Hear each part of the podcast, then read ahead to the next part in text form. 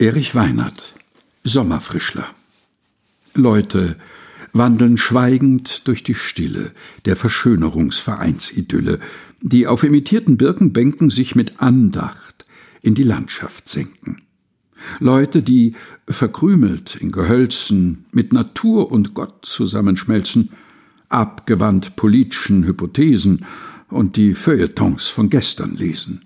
Leute, die auf grünen Liegeplätzen die Verdauung unter Vollmilch setzen, die ihr Inneres biochemisch pökeln und was Warmes für den Winter häkeln.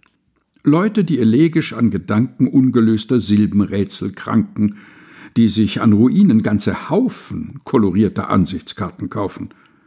Leute, die geräuschvoll in den oberen Waldregionen den Ozon beschnopern.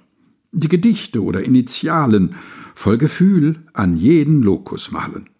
Leute, hingewälzt am Abend, die Beamtenweste offen habend, Leute, die an schroffen Wasserfällen freundliche Familiengruppen stellen, Leute, die phlegmatisch ihre vollen Doppelzentner durchs Gebirge rollen, die sich an romantischen Felsenrissen dauernd gegenseitig knipsen müssen. O Naturfreund, flieh in alle Öden, hüte dich, die Leute anzureden denn sie haben außer dem Genießen den immensen Drang, sich anzuschließen. Erich Weinert, Sommerfrischler